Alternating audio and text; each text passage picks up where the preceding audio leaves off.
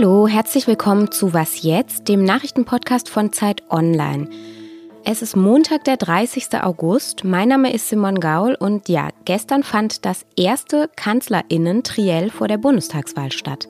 Darüber sprechen wir gleich und auch über die Evakuierungsmission der zivilgesellschaftlichen Organisation Luftbrücke Kabul. Zuerst aber unsere Nachrichten. Guten Morgen, ich bin Christina Felschen. Das US-Militär hat nach eigenen Angaben einen zweiten Angriff auf den Flughafen von Kabul verhindert. Und zwar indem es eine Autobombe durch eine Drohne explodieren ließ. Dabei wurden offenbar auch Zivilisten getötet.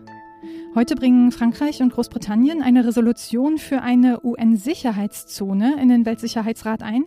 Damit soll ermöglicht werden, dass auch nach dem morgigen Abzug der US-Truppen noch Rettungsaktionen aus Kabul möglich sind.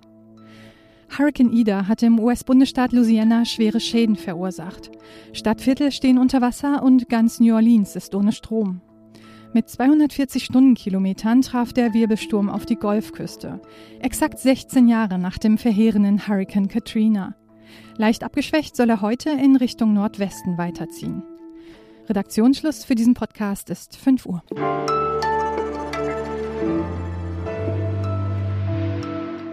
Gestern Abend fand das erste von drei TV-Triellen zur Bundestagswahl statt.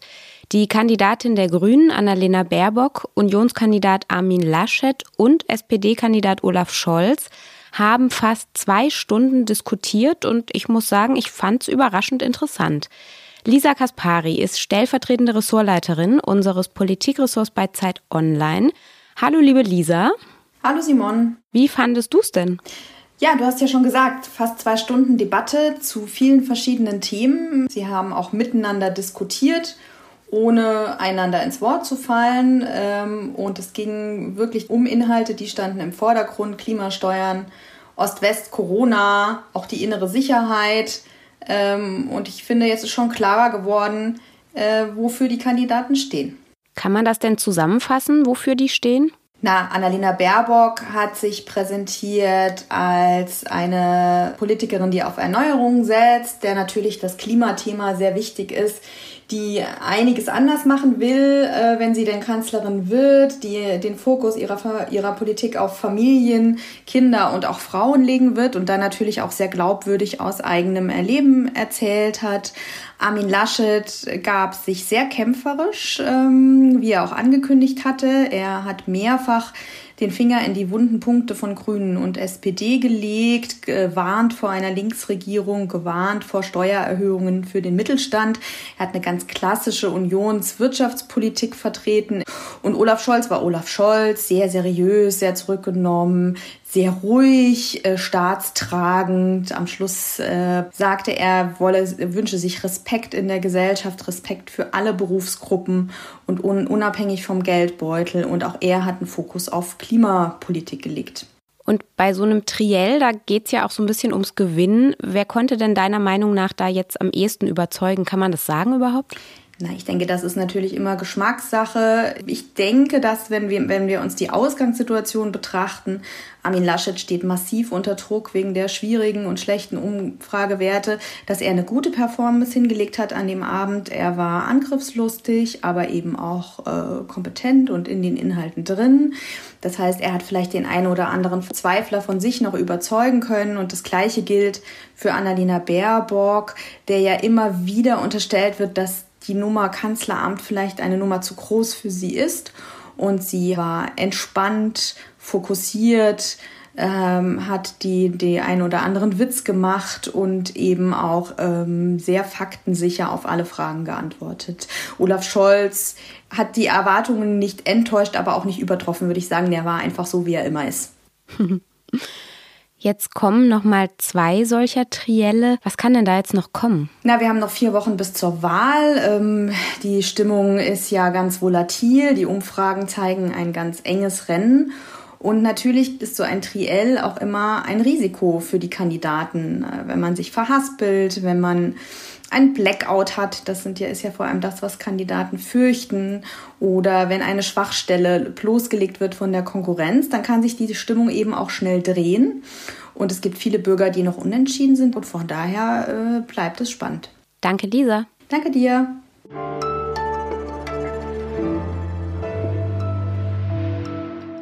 Und sonst so? Falls Sie noch etwas mehr von den Parteiprogrammen lesen wollen, dann nutze ich diesen Platz heute mal nicht für Interessantes aus der Tierwelt, sondern um Ihnen eine Serie der Kolleginnen und Kollegen aus dem Politikressort zu empfehlen. Sie heißt Welches Deutschland soll's denn sein?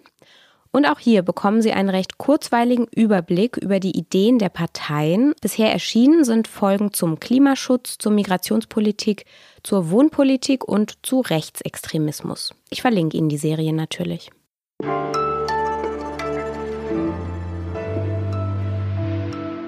Die Organisation Luftbrücke Kabul hatte in der vergangenen Woche ein Flugzeug organisiert, das sollte Afghaninnen und Afghanen aus Kabul ausfliegen. Parallel dazu hatte die Organisation einen Konvoi organisiert, der die Menschen in Bussen zum Flughafen bringen sollte. Diese ganze Aktion war abgestimmt mit dem Auswärtigen Amt, mit der Bundeswehr und mit dem Innenministerium. Die Genehmigungen kamen also von ganz oben. Die Bundesregierung wusste über die Aktion Bescheid und hat sie offiziell unterstützt. Aber dann ging in Kabul alles schief. Mein Kollege Wolfgang Bauer ist Reporter der Chefredaktion der Zeit. Er war an Bord dieser Maschine, als sie in Kabul landete. Und jetzt gerade erreiche ich ihn in einem Hotel in Doha in Katar. Hallo Wolfgang. Hi Simon. Eigentlich war diese Aktion ja ziemlich gut vorbereitet und durchgeplant. Aber offensichtlich reichte das nicht. Erzähl doch bitte nochmal, was ist passiert, nachdem ihr in Kabul gelandet seid? Äh, es hat sich niemand um den Flieger gekümmert. Irgendwann haben wir dann den Militärflughafen gefunden. So ein Pilot braucht genaue Angaben. Die Amerikaner haben uns in Empfang genommen, dann standen wir da. Immer noch kam kein Deutscher. Äh, wir haben telefoniert mit allen möglichen Ministerien und Staatssekretären. Die haben ihrerseits telefoniert, es kam immer noch kein Deutscher. Und dann kamen Portugiesen, nämlich äh, vier portugiesische Soldaten und haben 18 afghanische Flüchtlinge in ihrer Obhut gehabt. Die stiegen dann ein in das Flugzeug und kurz darauf kam dann im Eiltempo angefahren ein Master Sergeant, das ist äh, ein Hauptfeldwebel der US Army, und hat gesagt, diese Passagiere müssten wieder aussteigen, denn dieses Flugzeug sei nicht autorisiert, mit Passagieren abzuheben. Dann haben wir gesagt, das muss ein Irrtum sein. Äh, dieses Flugzeug wurde eben von den Spitzen der deutschen Regierung äh, autorisiert. Und dann haben wir gesagt, also dass äh, die Anweisung von den Deutschen käme, diese Deutschen äh, in Kabul, dass eben dieses Flugzeug nicht autorisiert sei und deshalb nicht mit Flüchtlingen abheben dürfe. Und diese Leute, diese 18 Leute müssten jetzt wieder aus diesem Flugzeug entfernt werden. Also die Deutschen in Kabul hatten gesagt, das Flugzeug dürfe nicht starten. Diese Deutschen, die euch ja eigentlich hätten helfen sollen. Was habt ihr denn dann gemacht? Und, äh, das war dann der Zeitpunkt, als äh, wir dann aktiv mit den Portugiesen, die sagten, sie wüssten, wo die Deutschen seien, dann äh, uns auf die Suche nach eben diesen Deutschen gemacht haben und fanden die Deutschen dann, naja, waren es 400 Meter, waren es 500 Meter vom Flugzeug entfernt. Also die waren die ganze Zeit da, gleich neben uns, aber keiner kam. Haben, einen Oberst, haben die Fallschirmjäger gefunden dort, einen Oberstleutnant. Und der hat uns bestätigt, ja, wir haben, also er hat nicht gesagt, wer exakt, aber er hat gesagt, wir äh, haben den Amerikanern mitgeteilt, äh, dass äh, dieses Flugzeug nicht autorisiert ist. Dann hieß es, äh, dass wir mit dem Herrn des Auswärtigen Amtes, dem Diplomaten, reden sollten. Zwei ganze Diplomaten hatte das Auswärtige Amt nach Kabul geschickt. Und dieser junge Mann, der da vor uns stand, der, also sein Gesichtsausdruck war der gewesen, dass wir gesagt haben, Sie scheinen sich ja sehr über uns zu freuen. Und meinte er, die Freude ist grenzenlos. Äh, die Misskoordination, die hat er nicht weiter aufklären können. Kannst du dir diesen ja fast schon feindseligen Empfang in Kabul irgendwie erklären? Nein, ich kann mir das nicht erklären. Wie gesagt, ich glaube, das muss, ähm, ja, vor allem das Auswärtige Amt muss ein dringendes Interesse daran haben, diese Dinge aufzuklären ob es da Fraktionen gibt äh, im Auswärtigen Amt, die nicht miteinander arbeiten, sondern auch gegeneinander arbeiten, was natürlich die Effizienz dieses so wichtigen Amtes für Deutschland äh, erheblich einschränken würde. Äh, seit Jahren hat die Kritik zugenommen am Auswärtigen Amt. Ich glaube, weil sich die Gesellschaft und die Weltlage stärker verändert hat als dieses Amt. Die haben das, äh, ihr, ihre Krisenleute ausgebaut in den letzten Jahren, das weiß ich. Aber diese Aktion und ähm, Sehr viel, was sich um diese Evakuierung herum abgespielt hat, beweist meiner Meinung nach, dass das Auswärtige Amt bei weitem noch nicht da angelangt ist bei seinen internen Reformen, wo es sein sollte, um wirklich die Krisen unserer Zeit zu bestehen. Könnte das Ganze auch damit zusammenhängen, dass die Rettungsaktion von einer zivilgesellschaftlichen Organisation organisiert worden ist, also eine private NGO, die sind ja zum Beispiel im Mittelmeer jetzt bei der Bundesregierung nicht so beliebt. Ich glaube, da haben wir mehrere Friktionen. Wie gesagt, das gilt es aufzuklären inwieweit die Zusammenarbeit zwischen Auswärtigem Amt und Bundeswehr in diesen Einsätzen gut funktioniert. Äh, dann gilt es aufzuklären, ob es Friktionen im Ministerium gibt. Das heißt, dass der Minister nur eine sehr geringe Einwirktiefe hat in seinen eigenen Apparat, dass der eigene Apparat nur teilweise steuerbar ist durch, äh, durch Heiko Maas. Und äh, das, die dritte Friktion ist natürlich äh, die, die du angesprochen hast, äh, zwischen Zivilgesellschaft, der sogenannten Schwarmintelligenz. Das war ein Erfolg der, der Schwarmintelligenz, würde ich sagen, was da die Luftbrücke geschafft hat, ohne dass da eine Institution oder so dahinter stehen muss.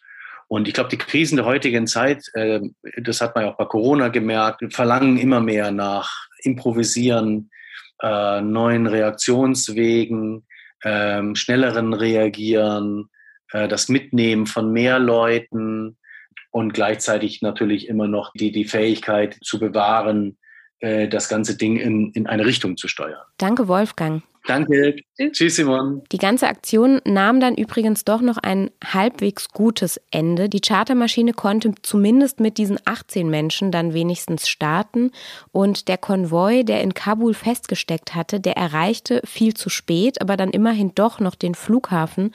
Und die Menschen auf der Liste, die konnten mit einem der letzten Flugzeuge dann auch noch ausgeflogen werden. Wolfgang Bauers Reportage, die verlinke ich Ihnen natürlich in den Show Notes.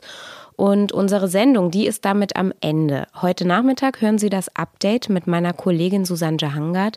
Feedback zur Sendung wie immer an wasjetzt.zeit.de.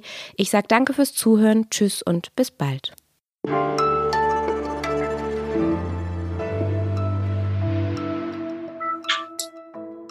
Ähm, ich ich habe das Handy leider nicht auf lautlos. Hallo, Salam alaikum. Hello, who's there?